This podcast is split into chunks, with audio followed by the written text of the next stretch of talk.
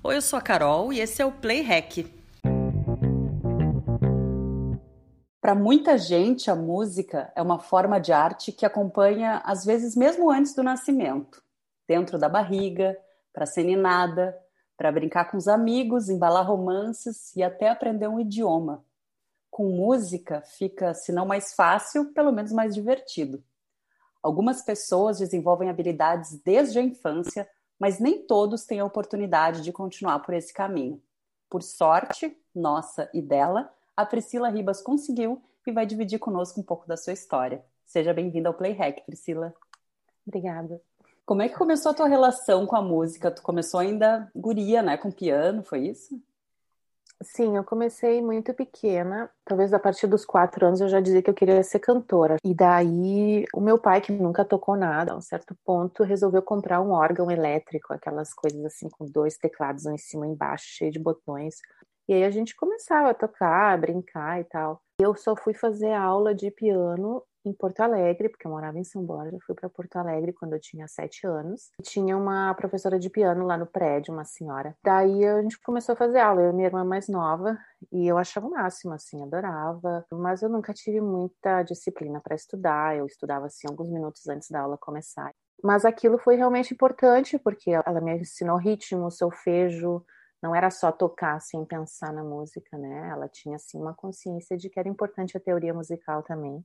Então ali eu tive o início da música realmente. Eu tinha uns oito anos. Fiquei alguns anos estudando. Depois parei. Fui retomar lá para frente quando eu tinha 14, porque ainda tinha essa vontade. A minha mãe sabia que eu tinha essa vontade. Ela me colocou na escola de música da OSPA, onde eles ensinavam primeiro teoria. Então eu fiz um ano de tudo teoria, solfejo. Aí tinha o corinho assim dos alunos, a gente cantava.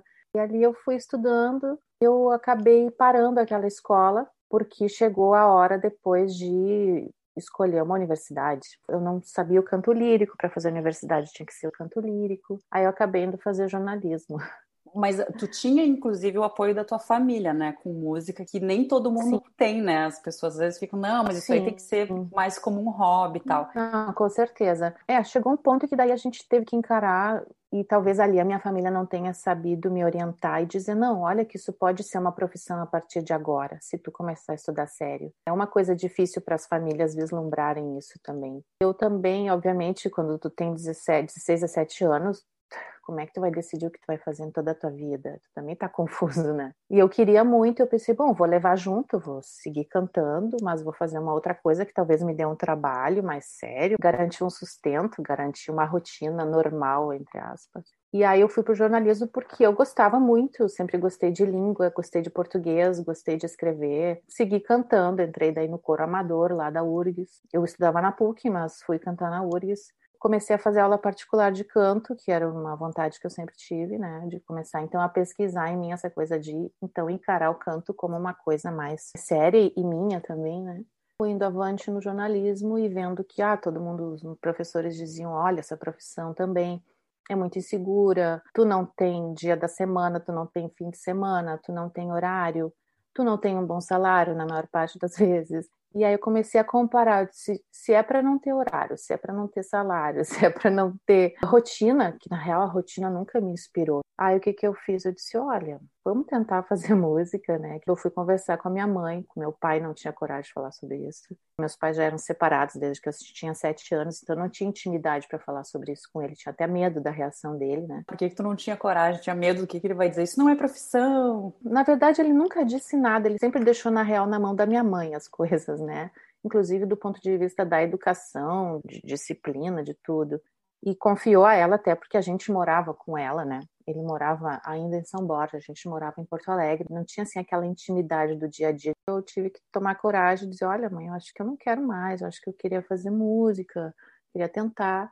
E ela disse, tá bom, minha filha, vamos lá, eu te, te dou força. E aí eu comecei a enxergar isso de uma maneira mais séria, né? E tomar aquela decisão de largar uma universidade, porque tem um peso muito grande nisso, né? Se eu vou largar, que a gente ah. tinha pagado, né? Metade eu do curso. É que não era barato. Exato, então eu tinha aquela culpa, e agora todo esse dinheiro que eu fiz a minha família jogar no lixo. E aí, para tu fazer essa. o curso de música. Ah, era na URGS, só tinha uhum. na URGS. Na época não tinha música popular, só tinha a clássica, a lírica. E isso também me impediu um pouco na época de entrar, porque eu sabia que eu não tinha repertório, não tinha voz, entre aspas, para isso, né? Mas aí tu passou. E aí deu, daí eu passei.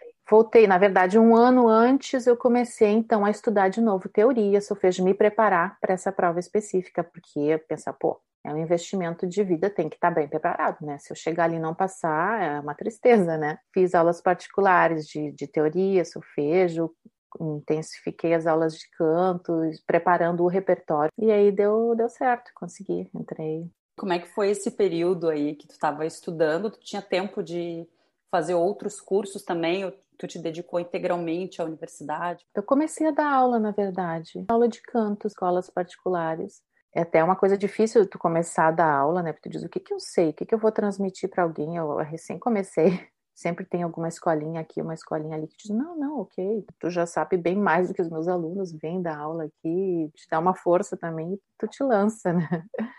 Na época do jornalismo, eu trabalhei de estagiário numa assessoria de imprensa, então eu me sentia assim, já tendo tido experiência de trabalho. Na PUC, eu fiz estágio lá dentro num programa pesquisando a PUC, que tinha a TV da PUC, ajudava assim na produção e participava lá no estúdio.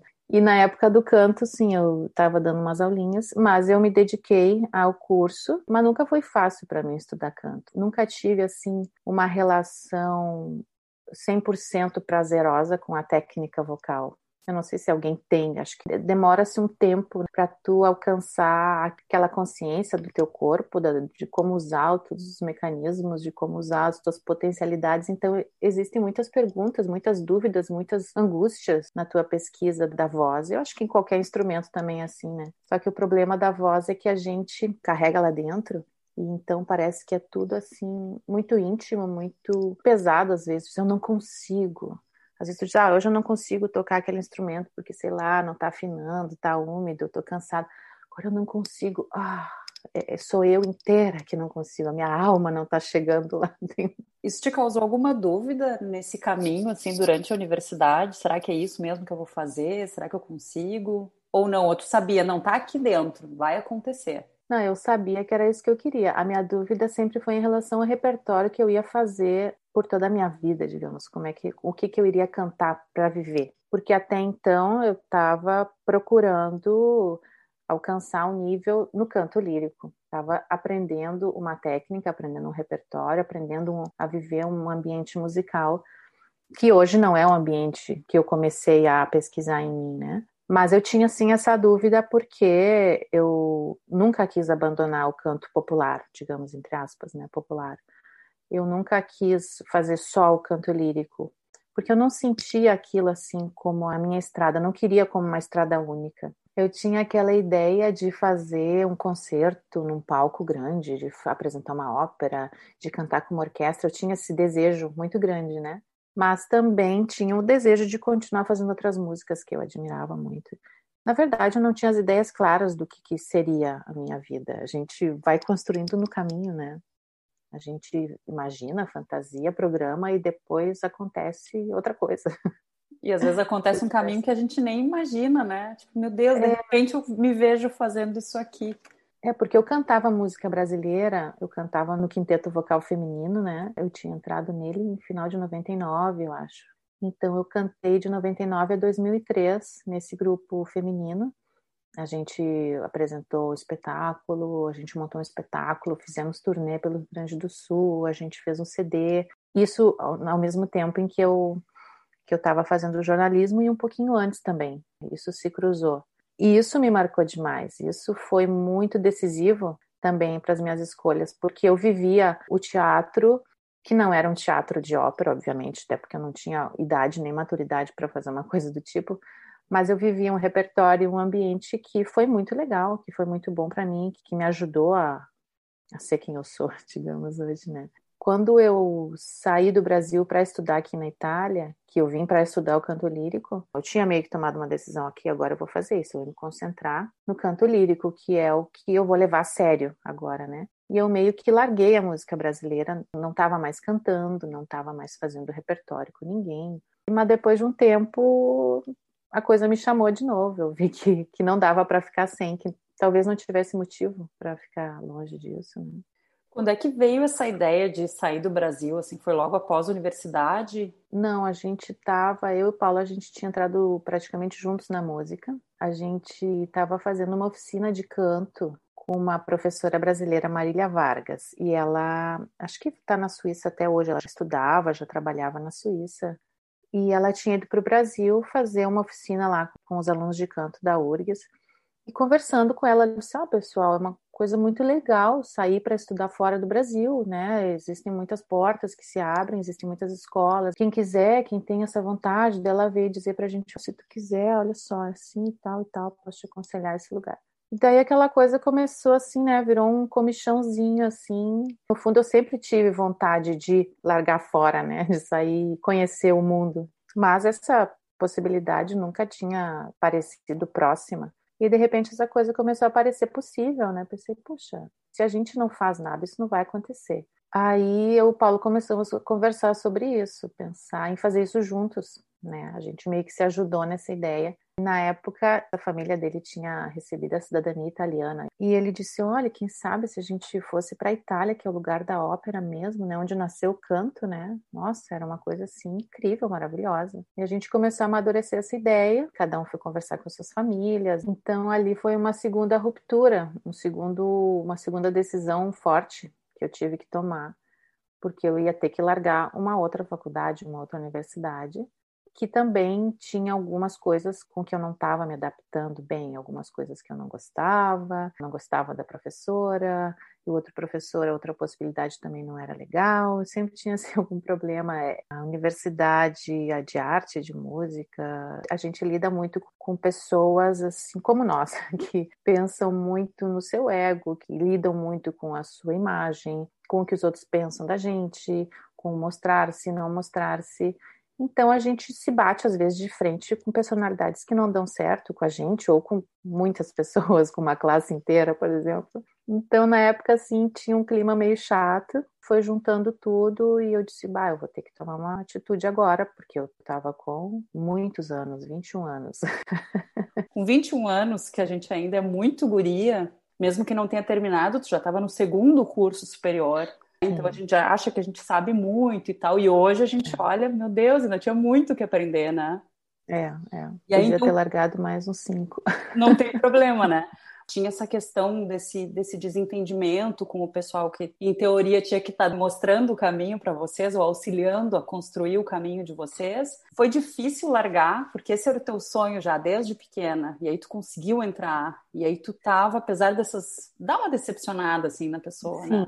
É, não, não foi difícil largar porque eu já estava com outra coisa na mão, que era ir embora para a Itália. Então, para mim, largar foi dizer, ok, eu vou para uma coisa bem melhor, uma coisa fantástica, nova, assustadora, porque eu não sabia como é que ia ser mudar de país, nunca tinha saído do Brasil. E aí é uma decisão, um passo bem grande, né? Como é que é, foi assim, não só para ti, mas para tua família? É, uma ruptura bem grande. Na época, todo mundo da minha casa tinha rompido de alguma forma com o espaço da família. Eu fui a última a sair de casa, por quê? A minha irmã mais velha já tinha saído. Aí a minha irmã mais nova, que é artista plástica, tinha ido para Belo Horizonte fazer uma residência artística. Quando eu estava me preparando, fazendo as malas praticamente para ir embora para Itália, minha mãe achou trabalho em Brasília e foi embora para Brasília. Daí eu fiquei sozinha. Foi como viver um filme assim para mim. Uau, tô fazendo uma coisa maravilhosa, consegui realizar algo grande.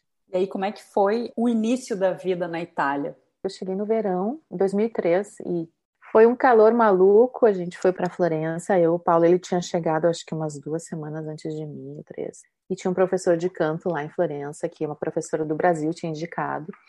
E a gente foi fazer aulas particulares com ele para entrar no clima, para falar italiano, porque a gente já tinha estudado italiano no Brasil com aulas particulares, mas se preparar melhor, porque também quando tu entra no conservatório tem uma prova de italiano, Tu teve auxílio da música para aprender o idioma, aprender canções em italiano para conseguir aprender o idioma? Com certeza, porque quando tu estuda canto, tu canta, tu vai dentro das palavras, né? E, e tu usa as palavras para ajudar a achar o lugar da voz dentro da boca, dentro da, da caixa de ressonância. E o contrário também, tu pensa na impostação para conseguir cantar aquele tipo de som, ou som mais aberto, som mais fechado, a consoante que joga a tua voz para frente, a língua que trava ali, a garganta que não pode subir, que, né, toda aquela coisa cultural lá, lá. Acho que ajudou porque até o pessoal que não era da música que nos conhecia e dizia assim para mim, poxa, mas tu fala bem para quem é recém chegou na Itália ou para quem está um ano, sei lá.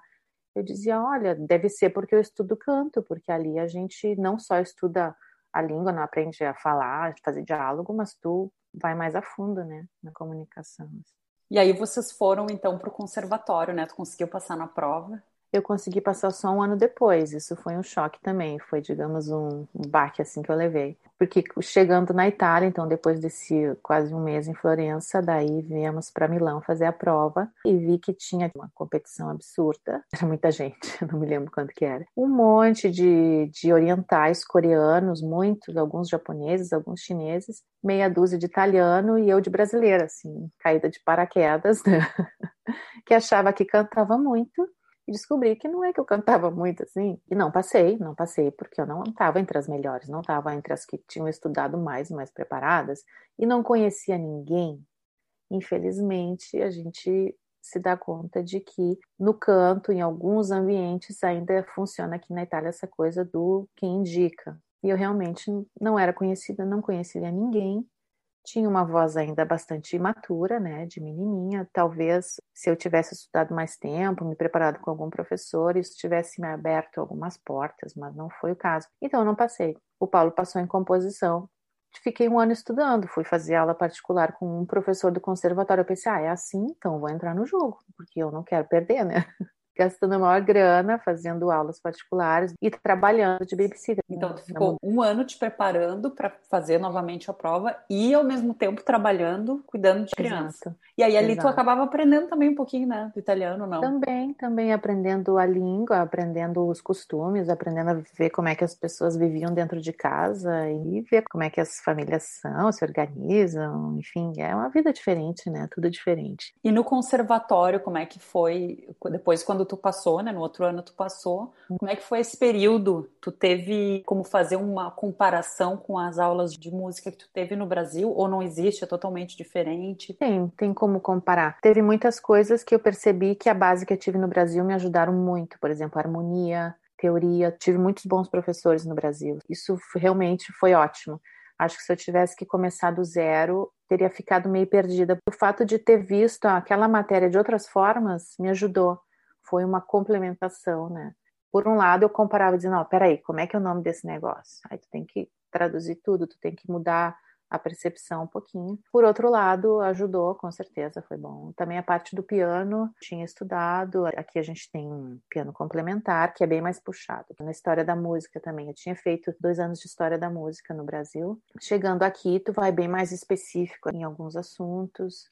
Mas tudo isso entrou na bagagem, entendeu? Tudo que eu tinha feito no Brasil foi ótimo. Acabou que a paixão pela música brasileira te bateu mais forte, né? Depois de ter estudado no conservatório, voltou aquela aquela paixãozinha ou ela nunca ficou é. esquecida? É, ela nunca ficou esquecida, mas eu fiquei muito tempo assim sem cantar seriamente, digamos. Eu cantarolava em casa ouvindo CDs, mas por um bom tempo não dava para ouvir muito, porque aquilo me machucava, tocava muito no íntimo. Então eu não mexia muito na coisa, assim. Aí depois de um tempo comecei a me soltar, talvez. Eu tive um pouquinho de desilusão aqui com canto lírico. Foi isso que começou a acontecer, né? Porque daí eu comecei a ver, opa, agora eu cheguei num que se chama bívio, a estrada quando se divide, né? Tu dizia agora, para onde é que eu vou?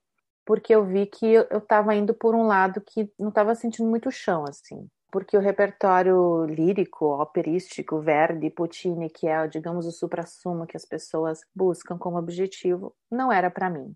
Porque não era a minha voz, não é a minha natureza, não conseguia e dizia: para que, que eu vou ficar aqui batendo com a cabeça na parede, tentar fazer uma voz que não, fisiologicamente não é a minha, né?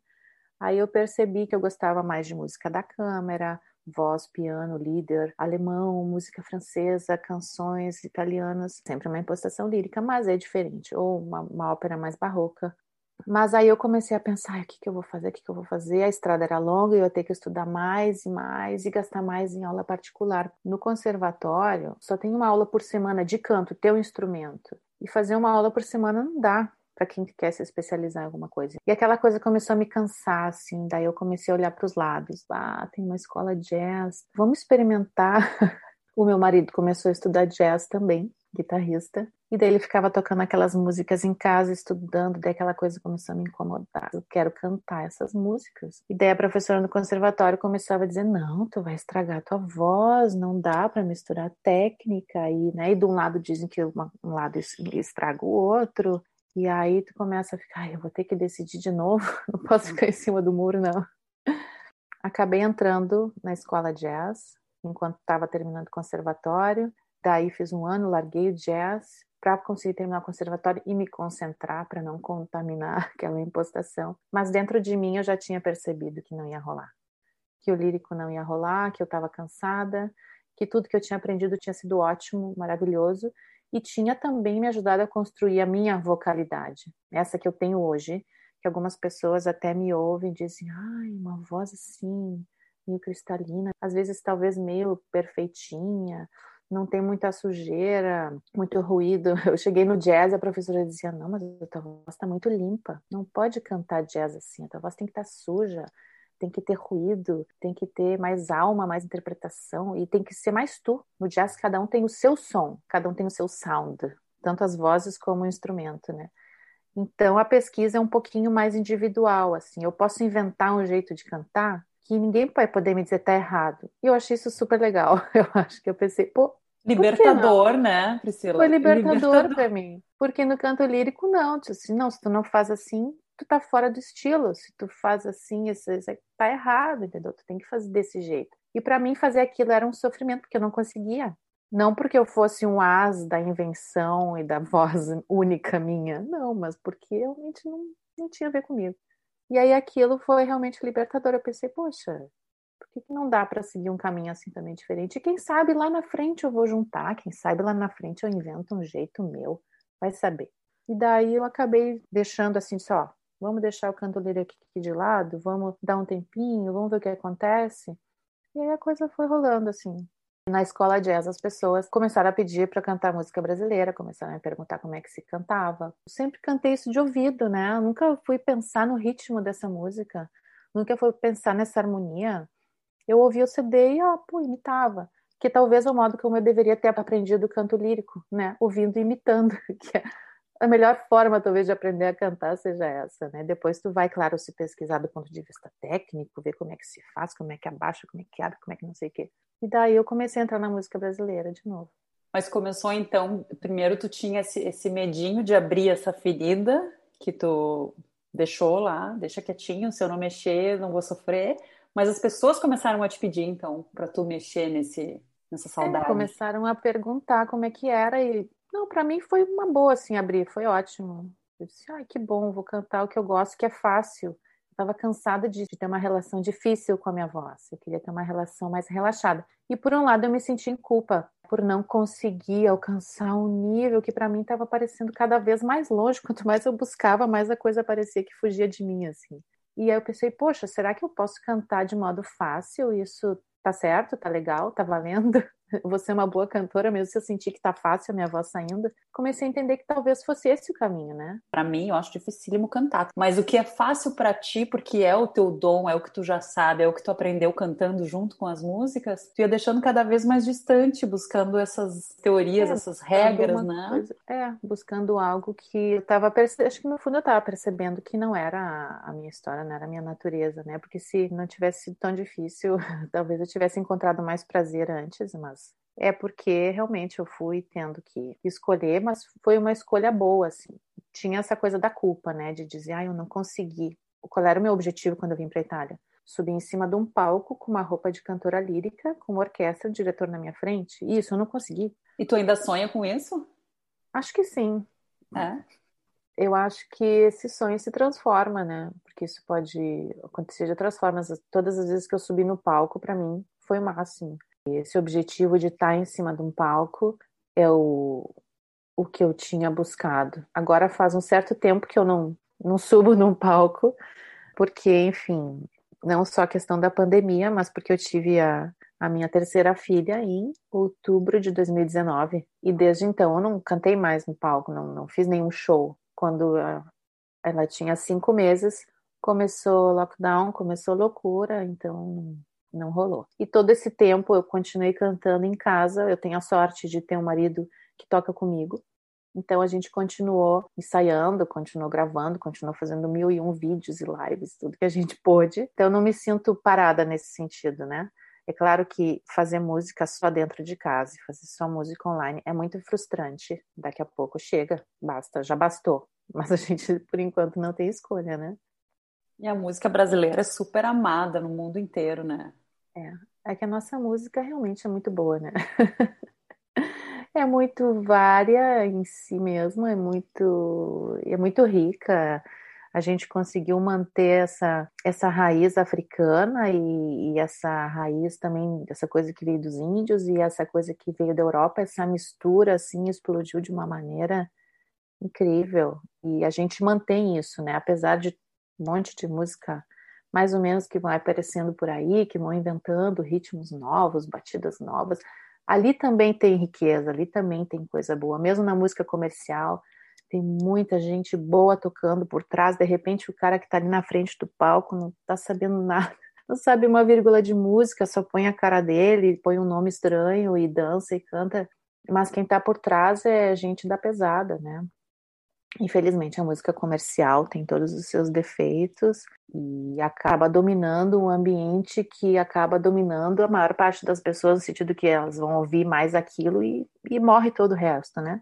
Mas no Brasil a gente tem essa sorte de ter a nossa música, uma personalidade bem forte.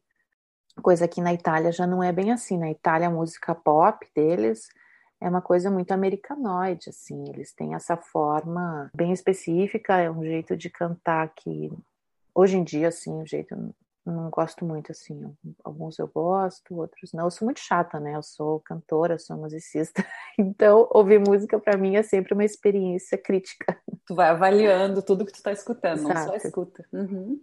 Exato, ouvir qualquer um, qualquer de qualquer parte do mundo, eu fico pensando, ah, isso eu gosto, isso eu não gosto. E aí também sou cantora, professora de canto, eu sempre dei aula de canto aqui na Itália também, eu dei aula em escola para quem fazia diversos repertórios, diversas idades de alunos e tal.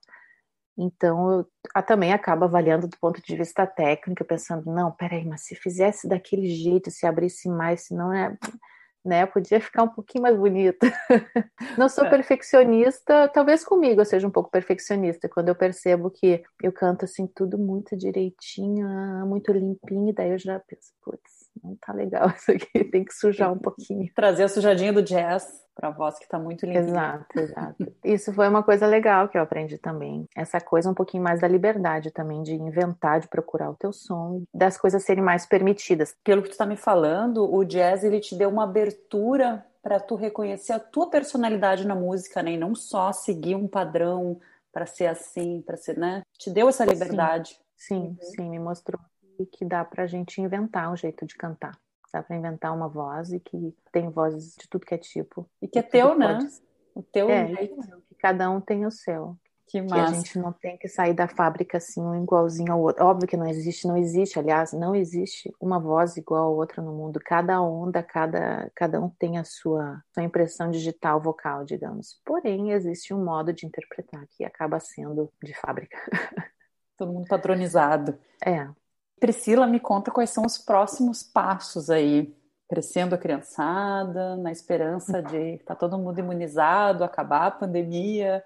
O que, que tu pretende aí para frente? Dar aula, cursos, shows? Eu pretendo retomar com as aulas, eu pretendo fazer um curso que eu já estou um tempo pensando, específico para o pessoal italiano que gosta de música brasileira, que gosta de cantar, que canta música brasileira, é uma coisa que está na gaveta há um tempo, que daqui a pouco vai sair. E é o CD que tem que gravar já faz tempo também. Um pouco desse show que eu acabei lançando ano passado, porque eu tinha uma ideia na, na gaveta desde a primeira vez que eu voltei para o Brasil, 2004. Preparei um CD para deixar para as minhas irmãs, para minhas amigas assim mais íntimas, com uma playlist de músicas brasileiras que me tocavam muito. Tinham músicas assim que falavam de saudade, de distante, de ir embora, de não sei o quê. E naquela época eu fiz isso, pai, deixei, dei de presente e trouxe uma cópia para mim, né? Aí depois de um tempo pensei, ah, mas eu gosto disso, gosto daquilo. Daí eu fui achar aquele CD e fui ver as músicas que tinham lá dentro, eu me assustei, porque aquela ideia tinha voltado mais de 10 anos depois, eu acho. Era uma coisa que nunca tinha morrido, assim. Comecei a dizer, não, eu tenho que fazer isso, tenho que botar em prática, né? Eu já tinha dois filhos e achava que ia parar por ali. E daí eu comecei a criar essa ideia do Volta, que é esse, esse repertório de músicas que eu chamei de canções para ir embora, canções para voltar, canções para nunca mais. Para todas essas coisas que tu larga, ou que tu pega, ou que tu não quer nunca mais saber, ou que tu perdeu, ou que tu sabe que tu não vai conseguir achar de novo um lugar, um estar, um ser num ambiente assim. E daí eu comecei a organizar isso, daí eu fiquei grávida da minha terceira filha e eu disse, ok, antes dela nascer, eu tenho que fazer esse negócio. E daí montamos esse show com o Paulo junto, chamamos outros dois músicos amigos nossos. E aí a gente passou um mês ensaiando e apresentamos o show, foi em junho de 2019. E daí, desde então, eu queria fazer o CD. O CD agora tá começando a ser gravado devagarinho, entre outras coisas, porque daí tu começa a gravar e tu diz, ai, mas aquela música que não tem nada a ver com isso eu amo tanto. E tu, calma, vamos se concentrar. É porque é um momento assim de, de perdição. Digamos que a pandemia trouxe um pouco de perguntas para todo mundo, né? De alguma forma. Tipo, o que, que eu quero fazer? Onde que eu quero viver? Quanto tempo eu vou viver? Acho que foi a primeira pergunta. Momentos de muita assim. reflexão, né, em 2020. É, né? de susto, de medo, de pensar, tá, e se, e se tiver pouco tempo, onde é que eu vou querer estar? Tá? Né? E aí tu começa a pensar umas coisas. Então, agora acho que os planos são esses: gravar esse CD, e gravar tudo que eu puder, assim, gravar o que der à vontade der na telha, começar a cantar, achar uma babysitter que fique com as três crianças para poder sair com o meu marido. Não preciso cantar sempre com ele, obviamente, tem outras pessoas com quem eu canto e a gente vai ter que começar a se organizar nesse sentido. E dar aula de novo. Nessa nova perspectiva, nessa nova relação com a música, porque infelizmente as coisas mudaram um pouquinho mas felizmente outras portas se abriram, outras formas de fazer música e de ensinar também se abriram, né? E essa coisa online, eu ainda não dei aulas online, mas existe uma forma de dar que é diferente daquela tradicional em presença, que eu ainda acredito na música feita em presença e no estudo feito em presença também. Eu acho que é muito importante tu estar tá com a pessoa, tu sentir, tu se falar, se tocar, se ouvir, é, é fundamental como em todas as relações humanas, né? Como tudo. Ai, Pri, adorei falar contigo, conhecer mais aí da tua história. Quem quiser saber mais sobre ti, como é que faz para te conhecer? Eu tô no YouTube, tenho meu canal Priscila Ribas, tem um monte de vídeo, toda semana eu ponho alguma coisa. Tenho minha página do Facebook, Instagram. Agora o objetivo do meu próximo passo é colocar as coisas no Spotify e o que mais for aparecendo. Priscila é com S, C e um L, né? SC e um L. Ribas. Então, para finalizar, aí sim, vamos de música. Eu tenho uma playlist lá no Spotify que chama Play Hack, onde eu coloco as músicas sugeridas aqui pelas convidadas e as que eu sugiro também para os episódios. Que música tu sugere para hoje, Pri? Eu acho que dava para botar Essa Mulher, a Elis Regina cantando Essa Mulher, uma música da Joyce. Vamos colocar uma música brasileira em italiano que eu tenho ouvido bastante, que é Samba em Prelúdio, com a Ornella Vanoni, Vinícius e Toquinho. Eu vou tá. botar para nós hoje uma música da Cel que chama Varanda Suspensa. Eu acho bonita a letra que ela fala assim: descansar a vista até onde a vista alcança, de uma zona temperada até onde o sonho te leva. E eu Legal. espero que tu não deixe teus sonhos para trás, continua sempre sonhando. Porque se a gente para de sonhar, cara, que graça vai ter a vida, né? Vamos combinar. Não, não faz nenhum sentido. Não faz né? nenhum sentido. Com certeza. Então, mais obrigada. uma vez, muito obrigada por ter compartilhado aqui a tua história e sucesso para ti. Obrigada para ti também.